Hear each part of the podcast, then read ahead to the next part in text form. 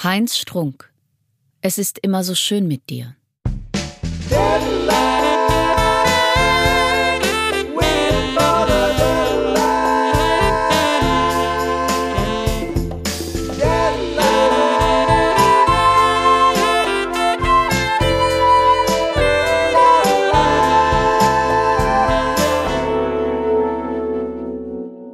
Heinz Strunk liest das erste Kapitel seines neuen Romans Es ist immer so schön mit dir.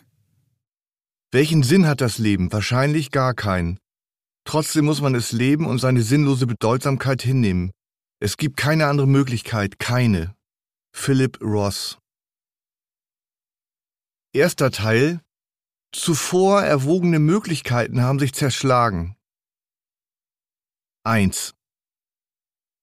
Leichter Schneefall hat eingesetzt. Der Balkon ist bedeckt von einer dünnen Schicht, Schnee wie Staub.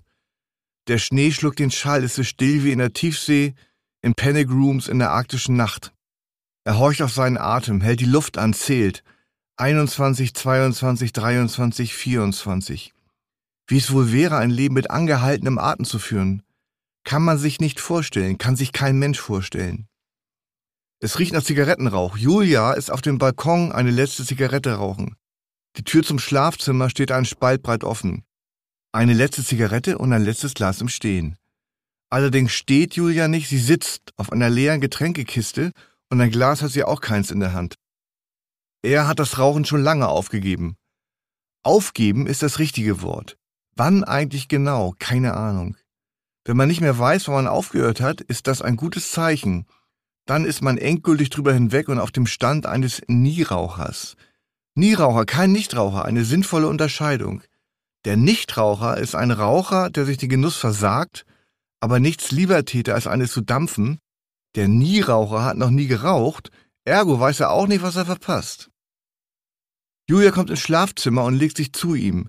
Sie hat sich gründlich die Hände eingeseift, die Zähne geputzt, den Mund ausgespült, das Gesicht gewaschen. In einem Jahr will sie auch aufhören. Pünktlich zu ihrem 40. Immer noch von Kälteschauern geschüttelt, macht sie brr, hu, kalt, kalt, kalt, kalt und schmiegt sich an ihn. Ihre Haut fühlt sich eisig und klamm an. Geht das oder zu kalt? Ja, geht, sogar ganz angenehm, mir ist nämlich ganz heiß. Sie nimmt ihre Wasserflasche vom Nachttisch und trinkt in kleinen spitzen Schlucken. Da liegen sie ganz friedlich, die Schatten auf ihren Gesichtern laufen ineinander. Das wäre mal wieder geschafft. Was meint sie, das Wochenende? Was sonst? Wann genau ist das Wochenende eigentlich geschafft? Vorbei, also ganz offiziell. Punkt 0 Uhr oder schon eher, wenn der Sonntagabend im Flimmern und Flackern des Fernsehers versickert. Früher gesellte sich zum Flimmern und Flackern noch das Rauschen, aber das wurde abgeschafft, wie der Sendeschluss. Für ihn ist das Wochenende gefühlt seit etwa einer Stunde vorbei. Gestern so, heute so und morgen nochmal ganz anders. Als Kind ist man verrückt aufs Leben, wünscht sich, die Zeit möge stillstehen, geht aus Angst, etwas zu verpassen, noch nicht mal zur Toilette. Das Leben bestand ausschließlich aus Anfängen und nichts hatte ein Ende. Jetzt ist es ihm ganz recht, dass die Zeit rasch vergeht. Ohne Ehrgeiz die Tage verdämmern, durch Zufälle dahin geraten, wo man ist, sich treiben lassen, zunehmende Stimmung, abnehmende Stimmung, nach nicht durchschaubaren Mustern, Punkt, Punkt, Punkt. Wenn sein Hirn erstmal zu plappern angefangen hat, hört es so schnell nicht mehr auf. Es produziert dann fast ausschließlich Nutzwert und sowieso lose Gedanken, als hätte es eine Extrawindung, die ausschließlich dafür reserviert ist. Denken und brüten, bis ihm alles über den Kopf wächst und die Verwirrung nicht mehr überschaubar ist. Also, Ruhe jetzt. Finito, silenzio, cut. Nimm mich doch mal in den Arm. Ihr Atem trifft seine Nasenlöcher. Unter dem Zahnpastageruch hängt, kaum wahrnehmbar, eine vergorene Note. Nichts lieber als das. Wann liest du mir eigentlich mal wieder was vor? Ah, jetzt gerade nicht, ich habe irgendwie Kopfschmerzen. Er hat praktisch nie Kopfschmerzen, nur heute, ausnahmsweise. Das Pochen ist unregelmäßig, es kommt und geht. Du hast doch sonst nie Kopfschmerzen. Die sind ja auch nur ganz leicht, gehen bestimmt gleich wieder weg. Aber nächsten Sonntag. Was? Na, vorlesen. Ja, machen wir. Versprochen? Versprochen. Wir haben es doch gut miteinander. Ja, haben wir. Da liegen wir nun, denkt er. Da liegen wir hier nun. Da liegen wir hier rum. Julia Frössel immer noch. Ich fand es heute fast am schönsten. Sie hat die Angewohnheit, vor dem Einschlafen das Wochenende Revue passieren zu lassen. Ein Ritual. Sie geht alle Stationen nochmal ab, detailverliebt, haarklein, klein, klein, klitzeklein. Sich vergewissernd, ob er es ähnlich schön fand wie sie. Der schöne Spaziergang, der schöne Besuch, das schöne Kochen, der schöne Abend gerade eben, den sie puzzelnd und lesend verbracht haben. Aus irgendwelchen schrägen Gründen hat sie das Puzzeln wiederentdeckt. Sie puzzelt, er liest. Puzzeln ist eigentlich wie Basteln, denkt er. Der Heimwerker werkelt, der Denksportler rätselt, unerbittlich und grausam. Allrounder, Bastler, Hobbymenschen, Leute, mit denen etwas nicht stimmt. Sie erzählt auf eine ganz eigene, ungelenke, fast kindliche Art und Weise, Grammatik egal. Es plätschert wie Wasser. Oder was meinst du? Er nickt. Er könnte etwas sagen, aber er begnügt sich mit Nicken und vergisst, dass man das in der Dunkelheit nicht sehen kann. Hallo? Ach so, ja, sorry. Ich nicke die ganze Zeit. Ich pflichte dir an allen entscheidenden Punkten bei. Dann ist ja gut. Es war gewiss genauso schön wie das letzte und vorletzte und wie alle noch folgenden Wochenenden. Man könnte das kommende und vergangene und das vorvergangene und das Wochenende vor einem Jahr übereinanderlegen, käme in etwa immer das gleiche bei raus. So ist es mit dem Leben und den Wochenenden. Die Kreise werden kleiner, sie nähern sich dem Radius Null. Oder hat dir was nicht gefallen? Langsam nervt es. Doch, doch, alles okay, ich bin nur müde. Entweder man hat Kopfschmerzen oder man ist müde. Beides auf einmal geht nicht. Das saß. Da hat sie recht. Die Müdigkeit überlagert den Schmerz. Der ist ja auch nur ganz leicht, habe ich doch schon gesagt. Überlagert, überlagert. Da hast du dich ja geschickt aus der Affäre gezogen. Affäre? Welche Affäre? Sie wendet den Kopf in seine Richtung, schaut ihn durch aus der Mitte der Iris verrutschten Pupillen an. Sie hebt die Augenbrauen und verdreht die Augen ins Weiße, eine Miene, die einmal zu dem Satz Ich glaube, es hackt gehörte, jetzt aber alles Mögliche bedeuten kann. Na ja, macht ja nix. Ich war, glaube ich, seit über 20 Jahren nicht mehr im Zoo. Wie kommt sie denn jetzt darauf? Das heißt, du möchtest demnächst mal wieder hin. Ja, können wir machen. In den Zoo, was soll er denn im Zoo? Während sie weiterredet, beginnt sein Rücken feucht zu werden. Unangenehm. Er hört sie wie durch einen weichen Brei. Zwischendurch sagt er, hm, ja, ach so, genau. Tempo rausnehmen, ausbremsen, ausschleichen. Es funktioniert. Langsam versiegt der Redefluss. Ja gut, dann mal gute Nacht. Wünsche ich dir auch. Und gute Besserung. Äh, weshalb nochmal? Na, wegen der Kopfschmerzen. Ach so. Ja, genau, ach so. Er drückt sie an sich. Bis sie endgültig eingeschlafen ist, trägt er die Verantwortung für sie. Ich war seit, glaube ich, 20 Jahren nicht mehr im Zoo. Der Satz hängt noch in der Luft, wie Wärme, wie Rauch. Er gähnt mit geschlossenem Mund, um sie nicht zu wecken. Die liebe Julia, denkt er, so ein lieber Mensch.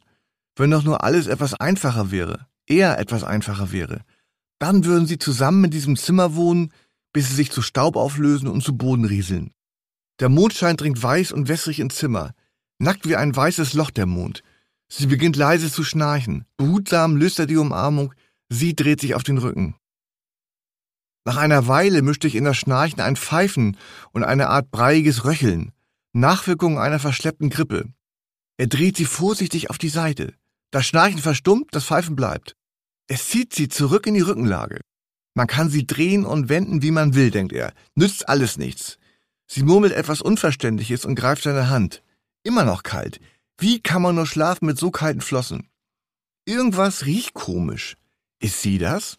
Aber wonach riecht es? Kartoffelbrei? Nein, Kartoffelbrei riecht anders. Feuchter Zement? Auch nicht. Spuren von Lösungsmitteln? Ach, egal. Wie er wohl für ihre Nase riecht. Julia betont oft, dass sie seinen Geruch mag. So soll es auch bleiben. Bekanntlich lassen sich die Leute in langjährigen Partnerschaften gehen. Gott bewahre, so weit wird er es nicht kommen lassen. Wenn er eins weiß, dann das. Sie drückt im Schlaf ihre Füße gegen seine. Kalt wie ein Stück Fleisch, das man aus dem Kühlschrank genommen hat. Immer die armen Füße, taub und kalt und schwer.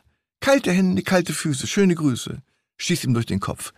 Das ist ja mal wieder besonders sinnlos, denkt er. Vielleicht lässt sich der Satz so lange im Kreis denken, bis ich wegnickere. Sie drückt sich noch fester an ihn. Lass mal locker, denkt er. Ich brauche Bewegungsfreiheit. Mit ein paar Zentimetern nur wäre mir schon gedient.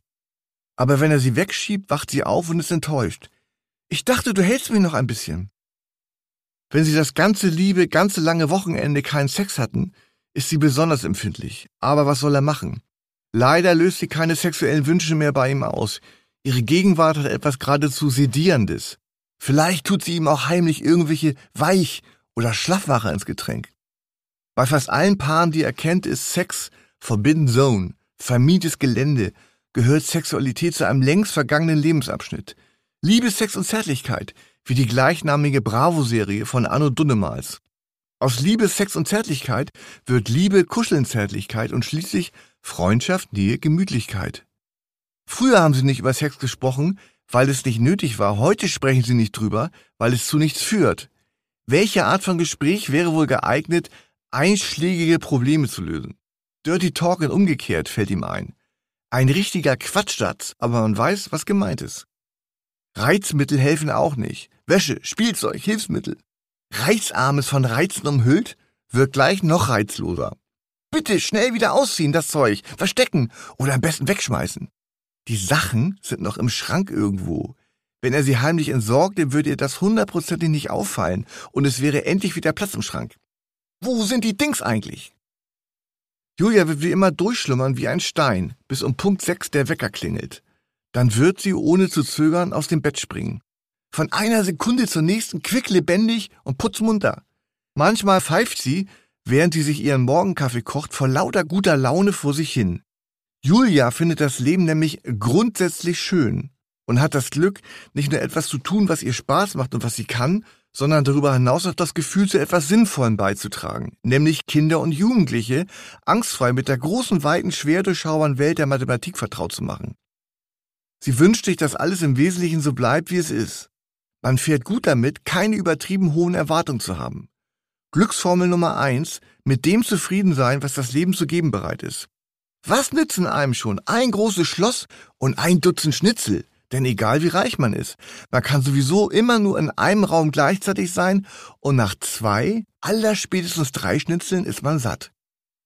Sie mag die Banalität ihres Alltags, das dünne Bächlein von Ereignissen, die ruhig über sie hinwegplätschern. Angenehm gleichförmig alles, geordnet wie in einem Schuhregal. Das hysterische, fiebrige Glück junger Menschen hat sie eingetauscht gegen das friedliche, stille Glück für Erwachsene. Den Wunsch, eine neue Erfahrung zu machen oder ein neues Gefühl zu entdecken, hat sie verschwinden lassen, überlistet, ausgetrickst. Wenn er wäre wie Julia, wäre alles leichter. Immerhin bemüht er sich. Er greift nach der Rolle mit den Pfefferminzdrops, die zwischen allen möglichen Krimskrams auf seinem Nachtschränkchen liegt. Krimskrams, denkt er, ein schönes, ein lebenszugewandtes, irgendwie auch heiteres Wort. Er nimmt einen Drops, schiebt ihn erst in die eine, dann in die andere Wangentasche, schließlich auf die Zungenspitze. Er versteift die Zunge und spürt, wie sich der Drops langsam auflöst, plattgelutscht zum Plättchen wird. Kurz bevor es soweit ist, zerbeißt er ihn. Ein winziger Tropfen rinnt durch seine Kehle. Herrlich fühlt sich das an. Er nimmt noch einen dritten und einen vierten. So könnte es weitergehen, bis in alle Ewigkeit. Vom Drops zum Plättchen, vom Menschen zum Strichmännchen. 21, 22, 23. Die Langeweile ist ein Vorbote des Todes, denkt er lange vor dem Sterben schon präsent. Trübsal, Langeweile, Gerüche, Pfeifen. Obwohl er schon hellwach war, wird er noch wacher, obwohl das eigentlich nicht geht. Gleich erhebt sich die Wachheit in voller Größe über mir und versetzt mir so lange schallende Ohrfeigen, bis ich aufstehe und etwas mache. An Abenden wie diesen ist er im Unglück zu Hause, leidenschaftlich unglücklich, wenn es sowas gibt. In Bitterkeit schwimmt wie ein Fisch im Wasser. Wenn das Unglück von der Erde verbannt würde, wüsste er gar nicht, was er mit sich anfangen sollte. Als sie sich kennenlernten, fühlte Julia sich von seinem Unglücklichsein angezogen. Sie fand es reizvoll, weil sie keinen Zugang dazu hatte. Sie kannte sich nicht aus mit unglücklichen Künstlern. Gehört das Unglück nicht untrennbar zum Künstlerschicksal? Morgen hat er nichts weiter vor, keine Termine, Erledigungen arbeiten, die keinen Aufschub dulden. Rein theoretisch könnte er den ganzen Tag im Bett oder sonst so verbringen. Im Puff, im Casino oder der 24-Stunden-Kneipe. Ihn überkommt große Lust, etwas zu trinken. Das Wochenende hat er so gut wie nichts getrunken. Da kann er sich jetzt einen Schluck genehmigen, obwohl alleine trinken bekanntermaßen das allerletzte ist. Er steht leise auf und tappt in Unterhose ins Wohnzimmer. Nur noch Brandy da. Ein Brandy am Nachmittag macht einen weichen Gang, schießt ihn durch den Kopf. Hat Onkel Dings immer gesagt. In Genießermanier das Glas schwenkend schaut er aus dem Fenster. Er schaut gerne aus dem Fenster, ruhig, mit schönem Schwung. Er riecht an seinen Fingern. Ein Geruch, als hätte er schmutzige Geldstücke angefasst. Schlechte Angewohnheit, die Schnüffelei, muss er sich dringend wieder abgewöhnen. Leute, die an ihren Händen riechen, sehen gestört aus. Wie irgendwelche Tiere. Die schnüffeln auch ständig an sich rum, stecken ihre Nase bzw. Schnauze in alle möglichen und unmöglichen Öffnungen. Die Flocken fallen kaum sichtbar, außer im Licht der Straßenlaternen. Die Scheinwerfer der Autos lassen dann und wann fächerförmige Lichtschlitze über Wände, Decken, Laternen, alles Mögliche gleiten. An einer Laterne ist sein Rad angeschlossen oder das, was davon noch übrig ist. Der Sattel, die Reifen und die Kleinteile. Abmontiert, zerpflückt, ausgeschlachtet. Obwohl dies eigentlich keine Gegend für Vandalismus ist. Nun steht das Gerippe da, bis es zu Spähen und Rost und sonst was zerfällt. Das arme Fahrrad, die treue Schäse. Zehn Jahre treue Dienste. Liebe alte Eierschäse. Einsam und allein wie sein Besitzer. Er schenkt sich nach und lümmelt, fleht, sich aufs Sofa, stellt den Fernseher an und auf stumm und stellt sich vor, wie die Strahlen durch Tür und Mauer wegdringen und Julias Träume durcheinanderwirbeln. Mit welchem Ergebnis? Sie führt ein Traumtagebuch und wird es während des Frühstücks notieren. Er schenkt nochmal nach. Warum auch nicht? Er kann sich so oft nachschenken, wie er will. Betrunken sein heißt nicht an Fragen zu verzweifeln, auf die es keine Antwort gibt. Als Kind war seine Idealvorstellung vom Leben im Bett liegen, Lüdi Finet-Filme schauen, Vollmilch Katzenzungen essen und eiskalte Fanta trinken. Echtes Glück, Kinderglück. Schwache Erinnerungen, dünn wie Rauchfäden. Leider kann er sich nur ein wenig aus der Kindheit erinnern. Vergnügt war er, mutig, neugierig, bestand praktisch nur aus Vorfreude. Auf Weihnachten, den eigenen Geburtstag, Ostern, Pfingsten, kleine, mittlere, große Ferien, Mittagessen, sogar auf Karneval, muss man sich mal vorstellen. Er hatte sich das Leben als eine Folge von Glücksmomenten vorgestellt, die sich in der Zukunft immer weiter vermehren würden. Das Glück würde größer und größer werden, bis er dann, ganz am Ende, als alter Mann, absolut glücklich wäre. So war das damals mit dem gänzlich unbeschwerten Glück der Kindheit, wenn er sich richtig erinnert. Es gibt Menschen, denen das Glück zufällt wie anderen das Atmen. Er zählt nicht dazu. Dabei hat er objektiv wahrscheinlich auch nicht mehr Unglück und nicht mehr Glück als andere auch. Es gibt Menschen, die sich wohl in ihrer Haut fühlen und welche, auf die das nur bedingt zutrifft. Nebenbei ein guter Kalenderspruch. Ob es wohl eine Institution gibt, bei der man Kalendersprüche einreichen kann, vergleichbar mit dem Verein, bei dem man jedes Jahr Kandidaten für das Jugend- und oder Unwort des Jahres vorschlagen darf. Die Luft steht im Dunkeln still. Es ist wirklich ungewöhnlich ruhig. Was wohl in den Stockwerken über ihm vor sich geht? Ob Tote im Haus lagern? Vor langer Zeit ermordete Geiseln? Mumifizierte Rentner an durchgeranzten Uhrensesseln, die darauf warten, endlich unter die Erde gebracht zu werden. Ausgedörrte Totenschädel, die sich an den blinden Scheiben die Nasen platt drücken. Das Glas ist schon wieder leer. Wie schnell das immer geht. Der Tiefpunkt des Wochenendes war der Samstag gewesen. Immer wieder Samstag. Samstag Silvester Light. Früher war der Samstag sein Lieblingstag gewesen, Sonntage waren schlimm, jetzt ist es genau umgekehrt, wie an diesem Wochenende. Sie waren ausgewiesen oder hatten es zumindest versucht. Ein von vornherein zum Scheitern verurteiltes Unternehmen, das sollte man mittlerweile doch wissen, aus Schaden wird man klug und so weiter. Bis auf eine kurze Phase in den 30ern, an die er sich nur noch dunkel erinnern kann, hat er schon immer eine Aversion gegen das Party machen. Hieß damals noch anders, er hat vergessen wie. Mittlerweile ist ihm das Feiergehen, wenn man es denn so nennen will, endgültig abhanden gekommen. Wie alt ist er jetzt nochmal? Genau, so alt wie die, die ihm in seiner Jugend alt vorgekommen sind. Aus seiner Sicht leiden die Party-People an einer Art Massenpsychose. Alle wahnsinnig, rasend, von Teufeln besessen. Denn es gibt weder einen vernünftigen noch einen unvernünftigen Grund, sich zu amüsieren. Das Leben ist eine ernste Sache. Die Gaudimaten, ein tolles Wort hat er neulich irgendwo aufgeschnappt, sind natürlich keineswegs verrückt. Er ist nur eben raus. Dabei ist er ja noch nicht wirklich alt. Er ist in den besten Jahren, viril, guter Körper, gut gereift, wohlklingende, tiefe Stimme, nicht die klitzekleinste Geheimratsecke. Er weiß das, aber ihm ist das Bewusstsein davon abhanden gekommen. Nur manchmal fällt es ihm wieder ein, vor allem, wenn er ehrlich zu sich ist, im Vergleich mit Julia. Julia ist ihm, man muss es leider so sagen, irgendwie peinlich geworden. Sie hat etwas Tantchenhaftes bekommen. Tantchen, wenn nicht gar ein wenig omahaft. Auch ist ihr Gang irgendwie watschelig, stapfend, wie eine Bäuerin im Pantin. Dabei ist ein schöner Gang die halbe Miete. Nichts ist attraktiver als ein junger Gang. Das Gangwerk sagt mehr über das wahre Alter als Hände oder Hals. Und wie schnell sich das änderte, als wäre sie ohne ersichtlichen Grund in einem plötzlichen Sprung nach vorne ins Alter gestürzt. Oder ist er der Grund? Ist sie an seiner Seite alt geworden? Vom Teenie zur Mume. Bald schon wird sie zu den Frauen gehören, die von Männern auf der Straße keines Blickes mehr gewürdigt werden, bei denen man unbewusst wegschaut, wenn sie eine Sauna betreten, die vergessen, sich die Augenbrauen zu zupfen, zum Zahnarzt zu gehen. Unwahrscheinlich, dass ihr irgendwann nochmal ein Mann, ein blinded by your grace, ins Ohr flüstert. Manchmal, wenn sie in der Stadt spazieren gehen und ihr Spiegelbild zufällig in einem Schaufenster aufblitzt, zuckt er regelrecht zusammen. Wie sehen die, in Klammern wir, denn aus? Provinzler, die am Wochenende aus den umliegenden Speckgürteln gekrochen kommen. Eltern, deren Kinder gerade das Haus verlassen haben und die nun endlich wieder tun und lassen können, was sie wollen, aber verlernt haben, wie das geht. Staunende, ratlose Witzwesen, die durch die aufgeladene Nacht irren. Je aufgeladener die Nacht, desto stärker entladen sich die Witzwesen. Grob linkisch fremdelnd wandern die Uncoolen durch die Nacht, um den Auftritt der Coolen umso glänzender erscheinen zu lassen. Denken im Unterschied zu coolen Leuten noch immer viel zu lange darüber nach, welchen Eindruck sie gerade machen. Mühelosigkeit zeichnet diejenigen aus, denen eh schon alles zufällt. Bei den Bemühten macht man nicht so gerne hinschauen. Die Welt, damit das mal klar ist, gehört den Singenden und den Tanzenden. Er schenkt sich ein letztes Mal nach. Der Geschmack ist nach dem vierten oder sogar fünften Humpen etwas penetrant. Aber er trinkt schließlich nicht, weil es ihm schmeckt, sondern weil er noch ein letztes kleines Schlückchen braucht. Sein Kopf summt vom Alkohol und von der Drehung des Universums. Er könnte Musik hören, aber dafür ist er schon zu hinüber, hat er nichts mehr von. Außerdem darf er Musik, die man mag, nicht allzu oft hören, sonst nutzt sie sich ab. Dabei muss sie erhalten, unter Umständen ein ganzes Leben.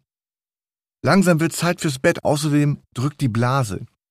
Auf dem Weg zur Toilette muss er sich an der Wand abstützen. Im Sitzen merkt man nie, wie voll man schon ist. Erst wenn man aufsteht, schlägt die Stunde der Wahrheit. Jetzt noch Zähne putzen. Als er im Badezimmer das Licht anmacht und sein Blick in den Spiegel fällt, bekommt er wirklich und wahrhaftig und ganz und echt einen Schock. Wie sehe ich denn schon wieder aus? Meine Güte, das gibt's doch nicht! Wenn er betrunken ist, täte er besser daran, den Spiegelblick zu meiden, denn der Alkohol verändert auf ungute Weise seine Wahrnehmung und er sieht wahrhaft Gespenster. Die einen trinken sich schön, er trinkt sich hässlich. Er blickt in das faltige, runzlige Gesicht eines Affen. Affe? Selbst zum Affen langt es nicht. Dazu ist die Haut zu verquollen und picklig und schuppig und unrein und gerötet. Ein rot geschwitztes Knetfigurengesicht von einem Kleinkind geknetet, breit und vergurkt, Augen in der Speak, Stirn auf halb acht, tiefhängende Unterlippe, vorgelagerte Zunge. Das kann doch nicht mit rechten Dingen vorgehen. Es muss sich um eine optische Täuschung handeln, eine Spiegelung, Brechung, was in der Art. Anstatt das Licht unverzüglich wieder auszumachen, wird er der Sache unverzüglich auf den Grund gehen. Seine Unterhose hängt wie eine Windel. Eine formlose, weiche, welke Windel. Runter mit der Windel. Er kann nicht anders. Ein aufrecht stehender Sack voller Eingeweide. Qualliges, lilienweißes Fleisch. Was ist eigentlich lappiger, die Haut oder das Fleisch? Aber das Beste kommt wie immer zum Schluss. Der Sack. Ob sich so ein trauriger Sack noch liften ließe? Doppelte Hodenstraffung mit Schwanzbegradigung und Schwellkörpererweiterung. Was er da sieht, hat nun wirklich keinen Marktwert mehr kann er sich gleich morgen mit den anderen ausgeleiert und Verwelken zusammentun. Geil, geiler Typ, echt geiler Typ, murmelt er vor sich hin. Einfach nur noch geil. Er hat die Vokabel aus seinem Sprachschatz verbannt, aber jetzt ist eine passende Gelegenheit, sie mal wieder auszugraben. Geil, geil, geil, geiler Typ. Sag mal, was ist denn mit dir los? Er zuckt zusammen, als sei auf ihn geschossen worden. Julia steht in der Tür, bleich, entsetzt, ratlos. Geht's dir nicht gut? Gute Frage. Sie hat nicht den geringsten Schimmer, was er macht und was das soll. Ein nacktes Gespenst, das sich aufrecht aus dem Sarg erhoben hat. Der Mann muss vor sich selbst geschützt werden. Ein Arzt muss her, oder die Polizei, oder alle beide und die Feuerwehr gleich mit. Ach, ich gefalle ihm überhaupt nicht. Das ist natürlich sehr schwach formuliert. Ach Mensch, mehr fällt dir nicht ein. Die Stille dehnt sich. Ich gehe mal wieder ins Bett. Sie wirft ihm ein mutmachendes Lächeln zu, das sich hilflos in die Breite zieht. Sie hat vergessen, sich abzuschminken. Die dicke Wimperntusche um ihre Augen ist verlaufen und wieder getrocknet. Ja, ich komme auch gleich. Äh, brauchst du noch was? Sie gibt keine Antwort. Die Tür geht auf und dann zu. Weiterlesen müssen Sie nun selbst. Es ist immer so schön mit dir. Gibt es überall, wo es Bücher gibt. Und es sieht auch genauso gut aus, wie es klingt.